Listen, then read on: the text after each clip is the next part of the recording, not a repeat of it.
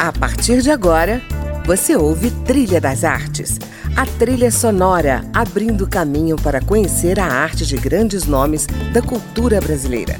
Música, opinião e informação na Trilha das Artes, com André Amaro.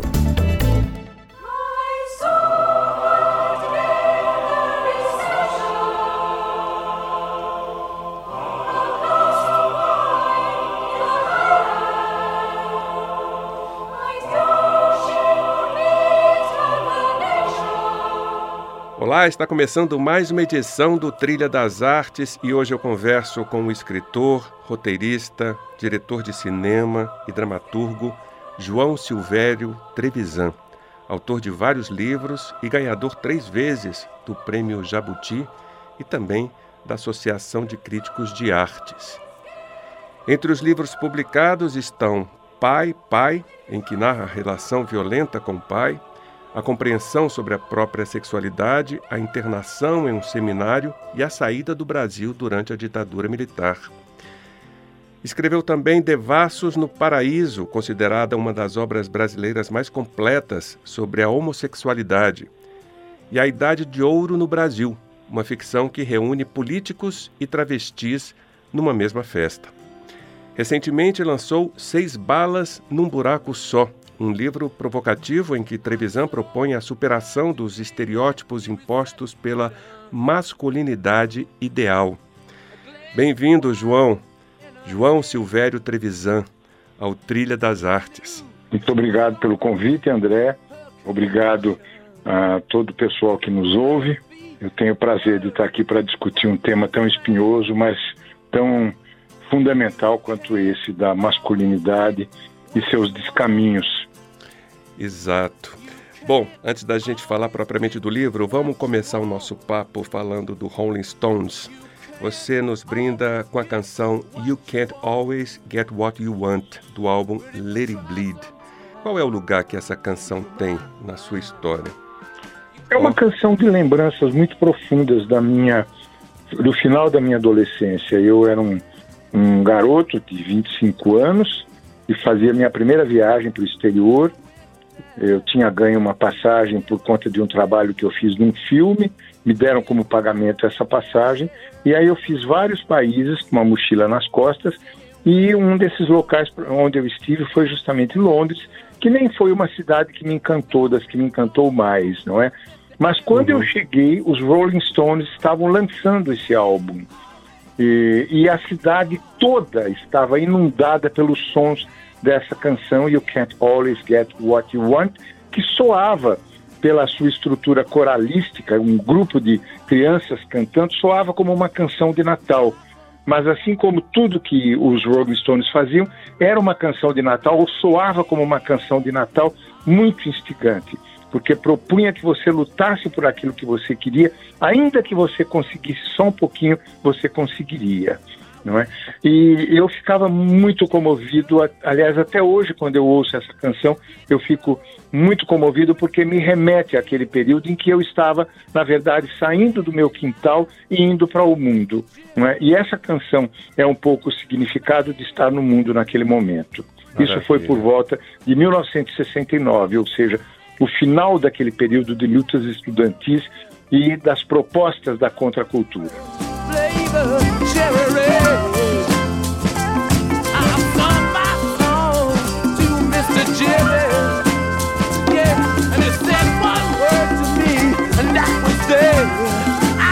To him.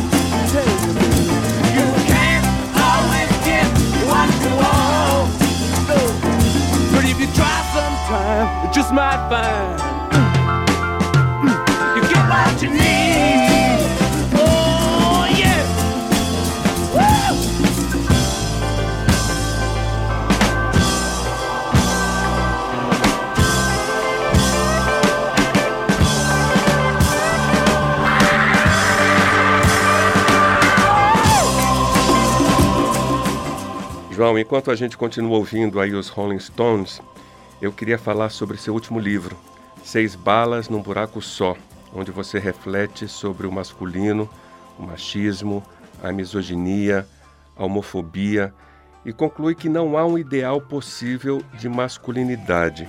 Por que, que é tão difícil esse ideal? Por que, que o homem não consegue, digamos, se apaziguar com a sua própria identidade? Justamente porque ele colocou um ideal, André. Esse ideal não existe. Esse ideal é uma invenção. É uma invenção do sistema patriarcal que quer colocar o homem num pináculo. Uhum. E esse é o grande problema do masculino: é ser colocado num pináculo sem saber por quê. Quer dizer, claro que a organização patriarcal falocêntrica sabe muito bem por que ela usa o homem e não a mulher, por exemplo. Uhum. Não é? Mas essa não é culpa que todos os homens carreguem. Uhum. Muitos de nós não sabemos o que é esse masculino ideal e não estamos interessados nesse masculino ideal. Qual é, é, é, é essa é, ideia de um masculino perfeito? É aquela do macho corajoso, uh, lutador, que não quer ir para o hospital, que dá porrada em todo mundo, que bate na mulher e que não se deixa domar porque ele é invencível, etc, etc. Ou seja, uhum. uma espécie de super-homem. Por que é que existe essa proposta é, frente ao masculino?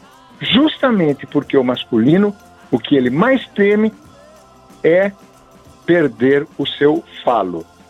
Na verdade, o que ele tem no meio das pernas uhum. foi transformado de um órgão, um órgão comum no corpo, né, uhum. em alguma coisa idealizada que tem a ver já com a estrutura psíquica de qualquer ser humano. Qualquer ser humano, desde crianças até velhos e velhas e mulheres e homens, tem essa estrutura de reação ou de possibilidade de uma reação agressiva, criativa, organizativa, ou seja, muito propositiva. Essa é o, esse é o aspecto fálico da nossa psique, não é? Quando o homem confunde o falo, essa, esse elemento é, da organização psíquica, com o seu órgão, com o seu pênis, uma coisa física, ele está fazendo um, um, um grande, está criando um grande mal entendido. E esse mal entendido é criado para que ele possa se defender daquilo que ele mais teme. Porque o seu cetro é, na verdade, o seu pênis e o que ele mais teme é perder esse cetro. Ou seja, a ideia da castração. Aquilo que o Freud estudou muitíssimo bem. E quem é castrado? Quem é o personagem castrado? Na verdade, a personagem castrada por excelência. No ideal e na fantasia do macho tóxico e falocêntrico é a mulher. Uhum. A mulher é aquela que não tem um pênis. Então, nesse ideal, não é? nessa utopia fantasiosa, a mulher é aquela que perdeu o seu falo, que perdeu o seu pênis e, portanto, é um personagem de segunda classe. Por que é que tantos homens matam mulheres? Exatamente por isso. Uhum. Porque são consideradas, consciente ou inconscientemente, as mulheres são consideradas seres menores não é? São mais frágeis, são, é, é, é, não resistem, é tudo isso na fantasia, não é? Do macho tóxico. Uhum. São inseguras, são choronas, e para se diferenciar desse, dessa personagem é, é, castrada, entre aspas, que é o que ele acha, ele pretende se impor como alguém que não tem medo de nada, ou seja, que não é castrado. Uhum. Ocorre que essa fantasia é pavorosamente perigosa, não só para o masculino, mas para todo o gênero humano, porque ela está articulada em cima de uma negação.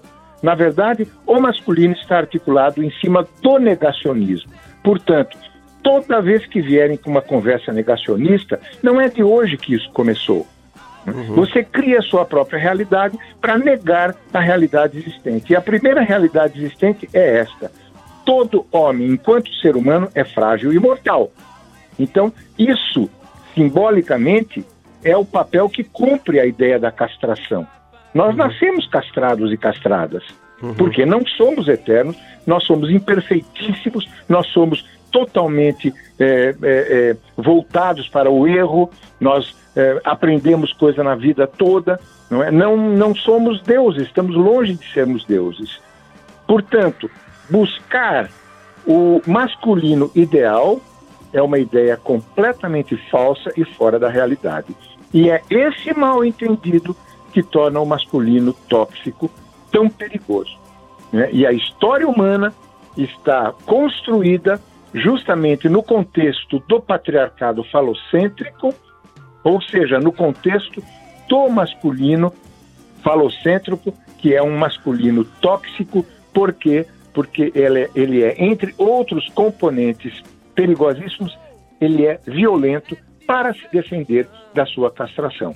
Eu não sei se eu me fiz entender, mas tudo começa e termina na castração. É? o medo que o masculino tem de ser castrado cria uma espécie de monstro que vive em estado permanente de defesa, não é?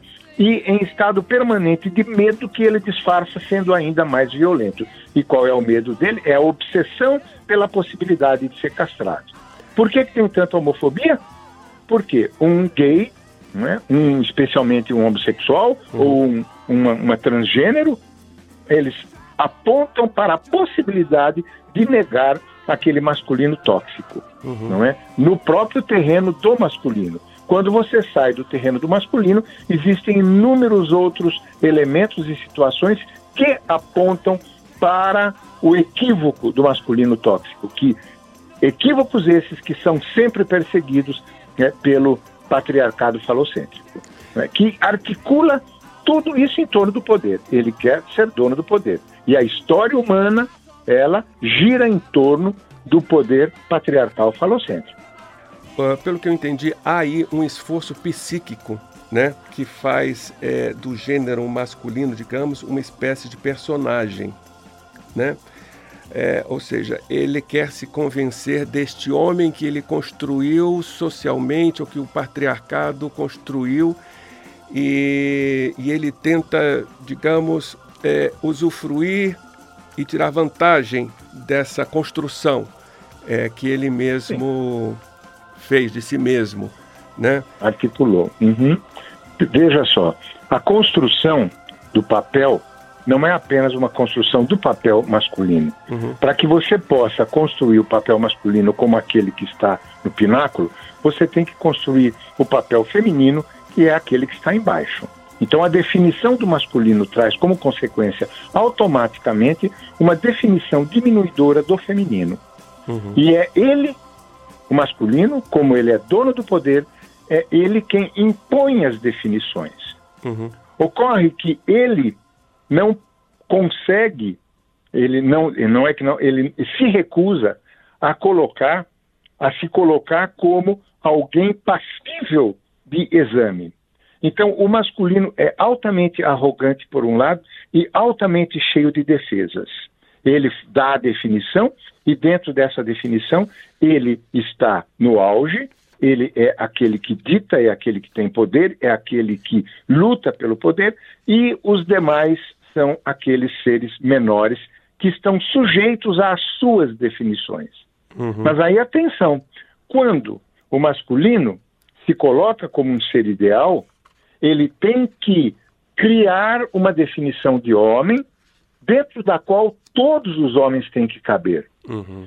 Então, é, eu estudo muito no Seis Balas de um Buraco Só, eu faço uma abordagem antropológica em várias culturas ancestrais, seja no passado, seja no presente, mas que vivem ainda num contexto de ancestralidade, como, por exemplo, na Oceania, em certas tribos da Oceania, ah, o que é, essas tribos propõem claramente para quem quiser observar como é que nasce o padrão do masculino é, ideal, as, os adolescentes, os meninos, passam por uma prova para aprenderem a ser homens.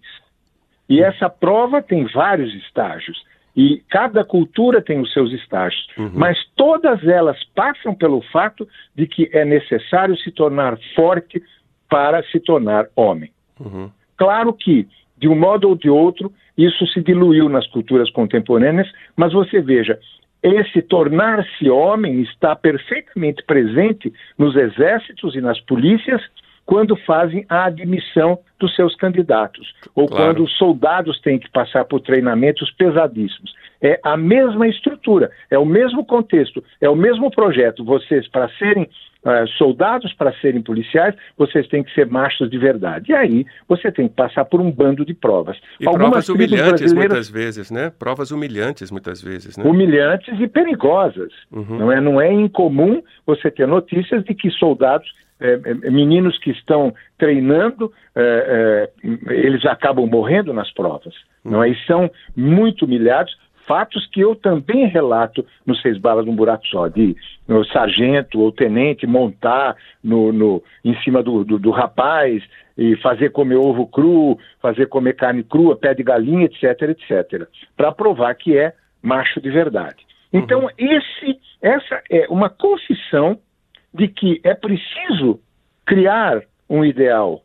Por quê? Porque o ideal não existe. Uhum. Você tem que entrar dentro desse ideal que o patriarcado criou, e se você não entrar, você é vítima de menosprezo. Eu menciono, por exemplo, uma tribo no Brasil que tem o costume, pra, nesse, nesse rito de passagem para a chamada masculinidade, é, você tem que enfiar a mão numa luva cheia de formigas tucandeiras que tem uma picada terrível. E quanto mais tempo você fi conseguir ficar com essa é, luva, melhor você, ou mais bem considerado você será dentro da tribo, inclusive uhum. pelas meninas casadoiras. Sim. Não é? Então, é bem perto da gente que isso acontece. Mas, por exemplo, é, existem fatos corriqueiros. Eu, eu narro no meu livro Pai Pai, que é um, um livro, uma narrativa autobiográfica, do meu relacionamento com meu pai, eu narro quando certa vez é, é, vizinhos e primos é, foram, fomos pescar, eu adorava pescar, num rio caudaloso, perto da minha cidade, no interiorzão de São Paulo, e lá pelas tantas, eles me jogaram na água, porque eu era um menino muito tímido, eu era considerado mariquinha, por isso eu gostava de pintar, de escrever, de, de, de desenhar, uhum. eu gostava de teatro. Me jogaram na água e eu os ouvi. Enquanto eu me debatia, quase me afogando, eu os ouvia gritar: é para você aprender a ser homem. Uhum. Então você veja, está aí a mesma fórmula. Você precisa Sim. aprender a ser homem. Se você não aprender, você não é homem. É uma coisa meio tautológica. Uhum. Você entende? Por isso mesmo é, é, é irrealizável. Os homens sofrem muitíssimo para atingir esse ideal. Por exemplo, quando é preciso fazer um exame da próstata e o médico tem que examinar a tua próstata para ver qual é a situação dela. Como é que ele faz esse exame? Uhum. Enfiando o dedo no ânus. É preciso que isso seja feito, muitas vezes para poupar a vida desse homem é, que poderá estar com câncer na próstata. Uhum. É um uhum. exame da próstata. Ora, as narrativas dos médicos, eu também reporto isso nos Seis Balas, são recorrentes em relação ao medo que os homens têm de fazer esse exame. Não porque eles possam ter câncer, mas porque tem um dedo que vai entrar no meu ânus e eu vou perder a minha masculinidade. Agora, cá entre nós, que masculinidade é essa que tem medo de um dedo, cara? É muito triste, você concorda? Sim, é verdade. Bom, vamos seguir a nossa conversa ouvindo Bach. Você nos sugeriu Erba Medit, né? Que quer dizer Tenha piedade de mim. Uma área que Bach Exato. compôs para o oratório A Paixão de Cristo segundo São Mateus.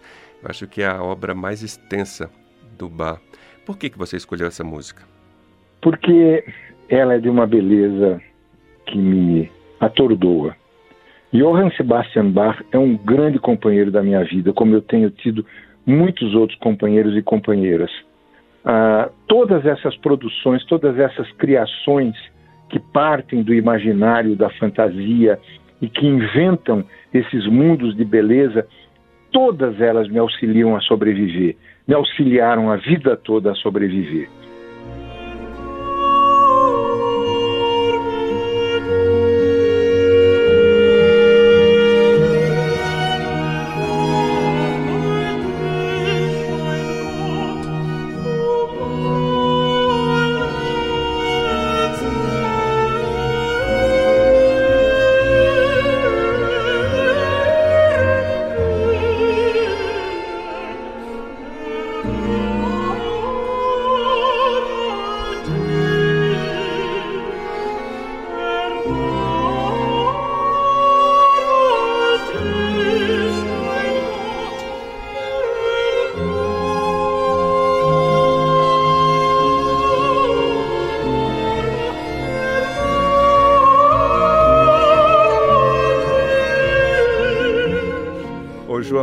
Esses ritos de passagem, né, que incluem é, práticas de humilhação, muitas vezes, práticas perigosas, né, em que o homem é submetido a, a riscos, né, elas não funcionam. O que, que funcionaria, digamos, para o, o menino passar para o estágio de adulto maduro, né, e digamos menos tóxico? Ou seja, qual seria é, um processo de desintoxicação para o homem contemporâneo, na sua opinião?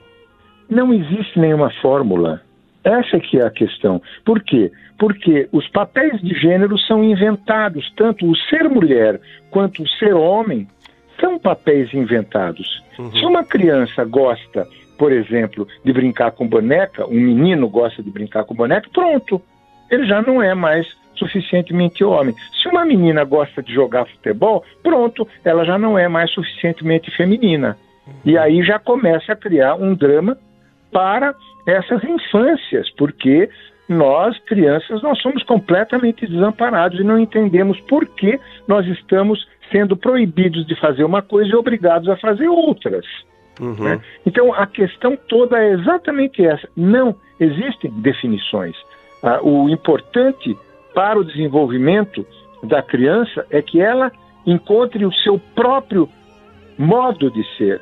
O que não é fácil, a gente sabe que quando chega a adolescência, esse, essa questão se impõe: quem sou eu, quem vou ser eu, como vou ser eu, e aí é um sofrimento atroz, porque tudo que você tem diante do seu nariz são as fórmulas.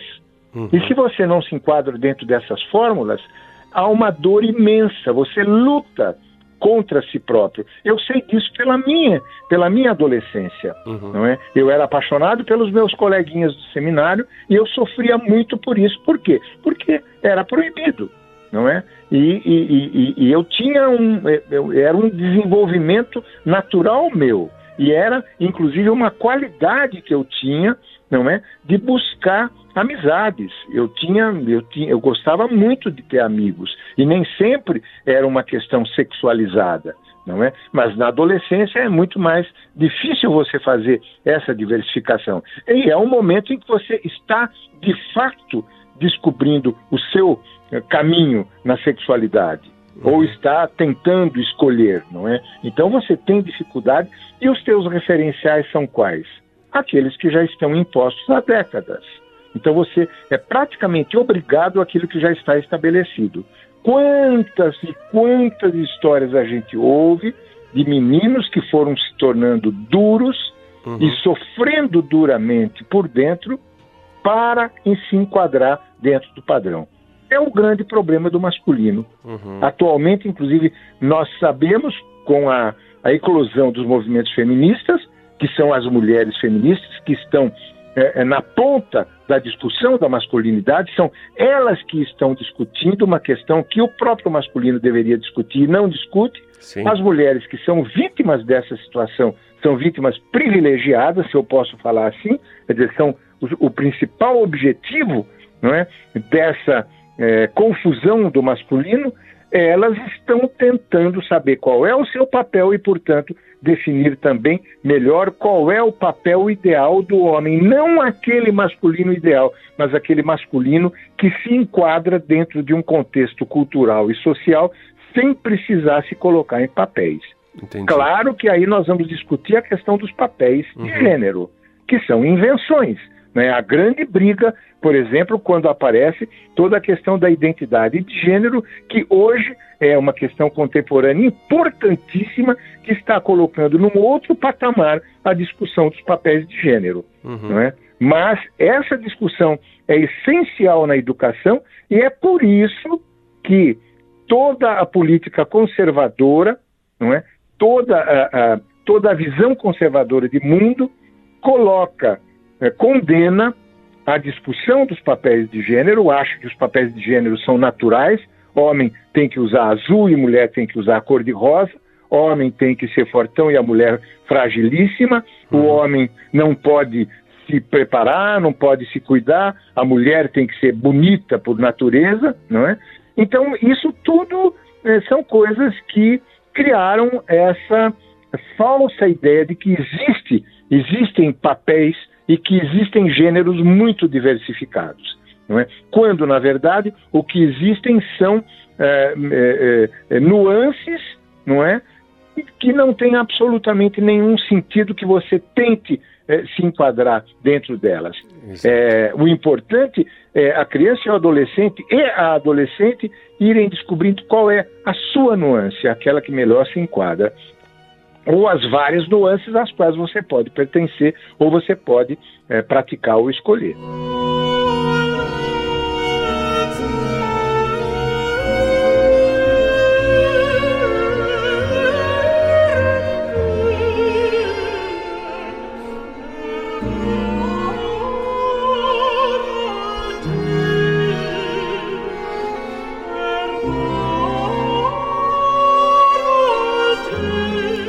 Estamos ouvindo aí Erba Midit, área composta por Bach, sugestão do meu convidado de hoje e do próximo programa, João Silvério Trevisan, autor de Seis Balas num Buraco Só, A Crise do Masculino. Estamos conversando sobre esse tema e hoje apresentei a primeira parte da entrevista. No final da semana que vem, eu volto com a outra metade da conversa aqui no Trilha das Artes. Eu sou André Amaro e espero você. Até lá!